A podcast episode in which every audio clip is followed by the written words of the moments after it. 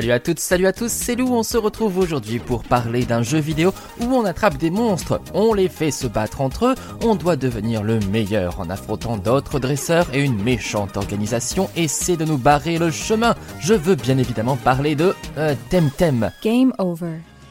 Oui, je sais, vous allez dire Pokémon, mais on va y revenir. Temtem est un projet développé par le studio espagnol Crema, sorti en accès anticipé sur PC en janvier 2020 et il vient tout juste de débarquer en ce mois de novembre sur PlayStation 5, toujours en accès anticipé. On devrait également le retrouver l'année prochaine en 2021 sur Switch et sur les nouvelles Xbox. Bref, comme ces petites créatures, le jeu est partout. Et il a connu un joli succès pour un projet indépendant puisqu'il s'est écoulé à un demi-million d'exemplaires le mois de sa sortie.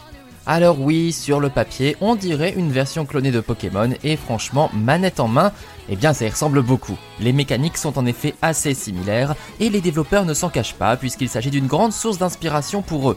On retrouve donc plein de bestioles rigolotes avec des types différents à collectionner et ce sont eux les fameux Temtem. Et bien sûr, ils évoluent en montant de niveau. La principale différence tout de même avec Pokémon, c'est que Temtem n'est pas un simple RPG mais un MMO RPG. Donc ça veut dire jeu en ligne et même coopération possible avec les autres joueurs que l'on voit sur la carte. Concrètement, cela veut dire que l'on peut faire l'aventure avec un ami et c'est vrai que cela a son charme. La direction artistique très colorée diffère elle aussi de Pokémon avec un cel shading acidulé.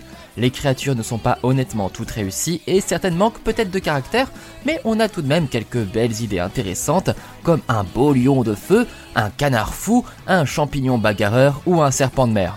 Ouais, bon, d'accord. Des fois, il y a l'impression de déjà vu, mais ça fait le job. Côté gameplay, Temtem est volontairement plus dense, avec des routes qui s'éternisent et beaucoup, beaucoup, beaucoup de combats. Le rythme est donc très différent, surtout pour ceux qui se sont habitués à la fluidité des versions épée et bouclier de Pokémon. Le système de combat est lui aussi un peu plus exigeant car il faut surveiller la jauge d'effort des Temtem durant les affrontements pour éviter qu'ils ne se blessent eux-mêmes en se battant. Vous l'avez compris, Temtem s'adresse en priorité aux vieux de la vieille de chez Pokémon et je dirais même plus aux amoureux de l'ancienne recette du jeu édité par Nintendo. Un peu plus exigeant, il peut offrir une alternative intéressante, mais certainement pas aussi profonde que la licence de Pikachu, rodée depuis plus de 20 ans et bonifiée depuis tant d'années. Jetez-y quand même un œil, on sait jamais.